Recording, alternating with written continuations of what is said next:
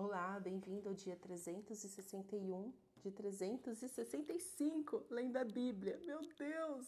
Na reta finalíssima, Apocalipse. Para hoje são os capítulos de 4 até 8. E eu quero aqui meditar com vocês no capítulo 7, que é essa visão maravilhosa, né? Então, assim, Apocalipse é, vai nos mostrando o que vai acontecer no do, final dos tempos, né? E uma coisa, assim, que me chama muita atenção, que me chamou, porque assim, eu nunca tinha lido Apocalipse todo, até a primeira vez que eu li a Bíblia toda, porque eu honestamente tinha muito medo desse livro, porque eu cresci, eu cresci ouvindo que Apocalipse era o livro do fim dos tempos, que a gente não podia ler, é, porque dava tudo errado na nossa vida se a gente lesse. e também podia ser que a gente não entender e mais, se lesse muito, poderia ficar louco. Então foi, foi essas histórias macabras que eu cresci ouvindo sobre Apocalipse. Mas a verdade é que Apocalipse é um livro lindo, maravilhoso e mostra como Deus ele sempre oferece graça e misericórdia antes do juízo. Sempre, sempre. Deus é muito bom. Então, até o último segundo da nossa existência, o Senhor sempre vai oferecer arrependimento. Então, Apocalipse, você vai vendo isso, tanto que as cartas às igrejas é sobre isso. Olha, eu tenho isso contra você, se arrependa para que você tenha a coroa da salvação. Olha, é melhor você se arrepender, porque senão, não, não, não, não. entendeu? E aqui no capítulo 7, nós lemos o seguinte: 7, verso 1. Depois disso, vi quatro anjos em pé nos quatro cantos da terra, segurando os quatro ventos da terra, para que nenhum vento soprasse sobre a terra, nem sobre o mar, nem sobre árvore alguma. Vi outro anjo que subia do nascente do sol, tendo o selo do Deus vivo. Ele gritou com voz bem forte aos quatro anjos, aqueles que tinham recebido poder para causar dano à terra e ao mar, dizendo: não danifiquem nem a terra, nem o mar, nem as árvores, até marcarmos com selo a testa dos servos do nosso Deus. Aleluia. Por que, que é importante você ter vida com Jesus? Para que você tenha a marca, o selo do servo de Deus, para que nada lhe aconteça. Essa é uma recorrência da Bíblia. Então, assim, coisa mais linda que você vai ver em Apocalipse é o quanto Apocalipse é coerente de Gênesis até aqui. E a promessa do Senhor para quem é justo, para quem é filho, para quem é servo de proteção é o tempo todo, até o tempo do fim. Então, assim, o Senhor não vai, aqueles né, que estiverem aqui, quando acontecer esses tempos de tribulação, o Senhor nunca vai abandonar os seus servos. Nunca, jamais, jamais. Só que para o Senhor não te abandonar, se certifique de que você nunca o abandonou em todos os seus caminhos, em todas as suas decisões, em tudo. Porque existe, existe essa promessa de proteção até o fim. Então, nada pode acontecer com a terra enquanto os servos de Deus não tiver esta marca de ele é filho de Deus, não mexa com ele, que é o que a mesma coisa que aconteceu com o povo no Egito. O Egito é, sofreu todas as calamidades, sofreu todas as guerras, todas as pragas, mas o povo de Deus estava protegido. Por isso que eu amo tanto o Pentateuco. Quanto mais eu leio o Pentateuco, mais eu quero ler o Pentateuco, porque ali mostra o caráter de Deus, como Deus cuida do seu povo, qual a diferença que Deus faz com quem é dele e com quem não é dele. Tudo pertence ao Senhor, mas tem pessoas que falam assim: eu não quero ser de Deus, e não vai ser de Deus. Mas eu amo essas promessas de proteção e eu me aposto de todas elas. Tomo posse. Verso 4. Então ouvi o número dos que foram marcados com selo. Eram 144 mil de todas as tribos dos filhos de Israel. Olha Israel sendo salvo. Depois falam: ah, Israel não é o relógio escatológico? É sim.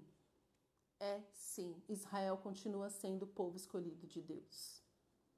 Israel continua. A igreja não é o Israel espiritual de Deus. Não é.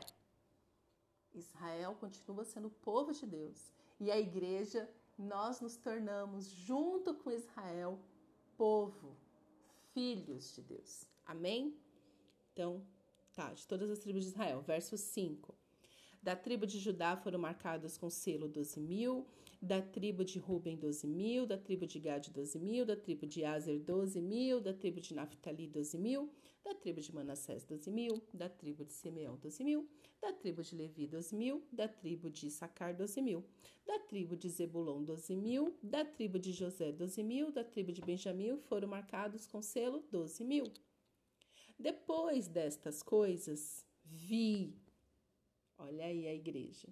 E eis grande multidão que ninguém podia contar, de todas as nações, tribos, povos e línguas em pé diante do trono e diante do cordeiro, vestido de vestes brancas, com ramos de palmeiras nas mãos, e clamavam com voz forte, dizendo: ao nosso Deus que está sentado no trono e ao Cordeiro pertence a salvação. Nós somos este povo. E aqui acontece, se cumpre a promessa de Deus a Abraão através de ti, todas as famílias da terra serão abençoadas. Seus descendentes serão tantos que não se poderão contar. Olha aqui a promessa.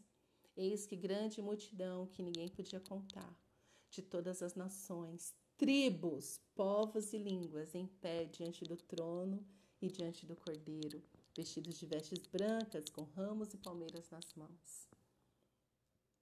Verso 11: Todos os anjos estavam em pé, rodeando o trono, os anciãos e os quatro seres viventes, e diante do trono se prostraram sobre o seu rosto e adoraram a Deus, dizendo: Amém o louvor, a glória, a sabedoria, as ações de graças, a honra, o poder e a força sejam nosso Deus para todos sempre. Amém, amém e amém. Toda honra, toda glória, todo louvor, tudo que é de bom pertence a Deus, tudo. Verso 13: Um dos anciãos tomou a palavra e me perguntou: quem são e de onde vieram estes que estão vestidos de branco? Respondi: O Senhor sabe.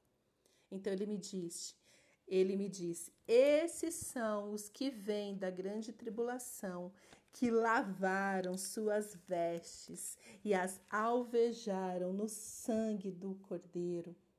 Por isso estão diante do trono de Deus e o adoram de dia e de noite no seu santuário. E aquele que está sentado no trono estenderá sobre eles o seu tabernáculo.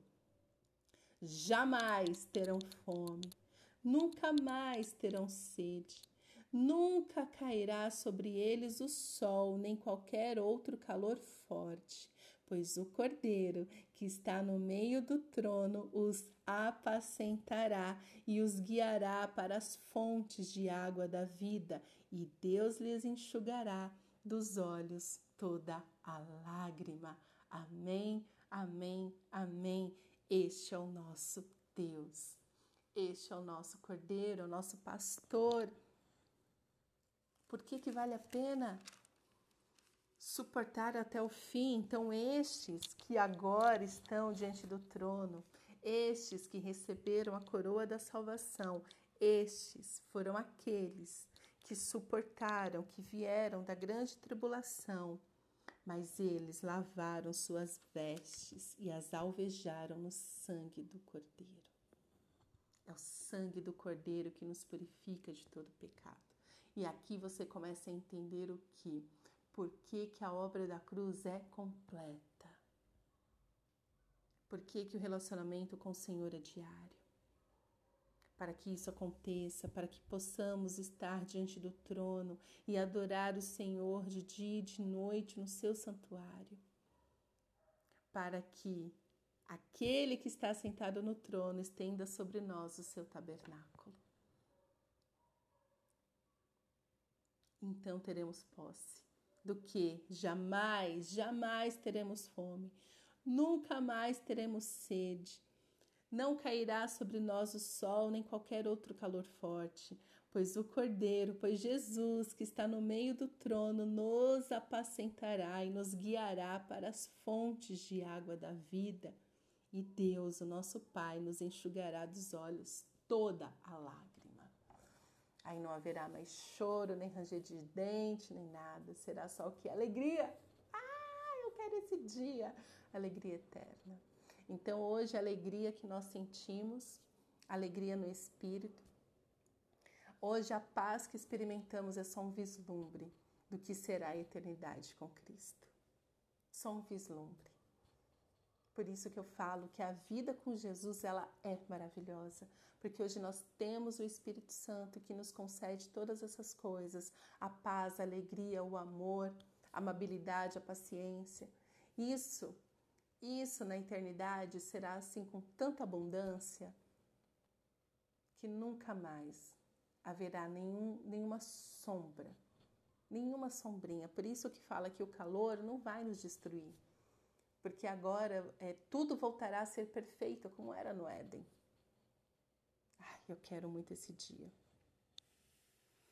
Muito, muito esse dia.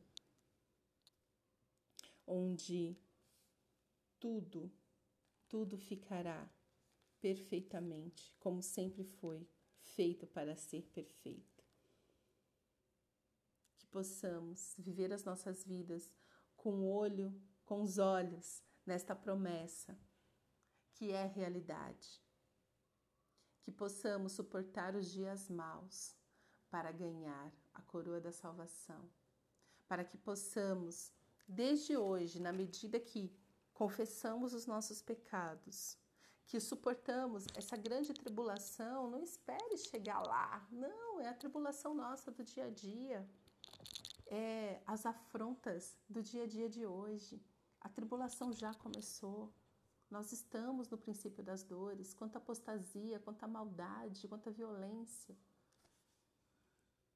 E de novo, as redes sociais estão aí para trazer tudo para a luz. Não existe mais nada escondido. Ninguém deixa, tá todo mundo com uma câmera na mão, o povo chato. Eu fico me perguntando por que, que a pessoa gravou isso.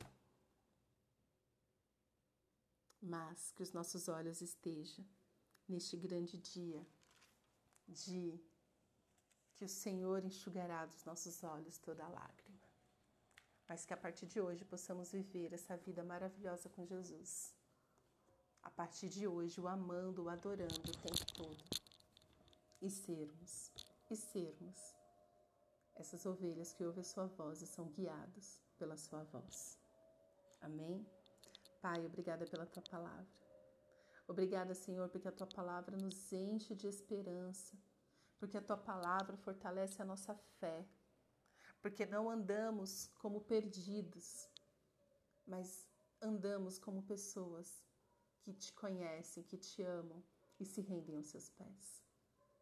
Pai, nos ajuda hoje, Senhor, a suportar a tribulação do dia de hoje, mas com a graça que só o Senhor dá. Que possamos, ó Pai, sempre nos refugiar, nos refugiar na Tua presença, na Tua verdade, na Tua sombra.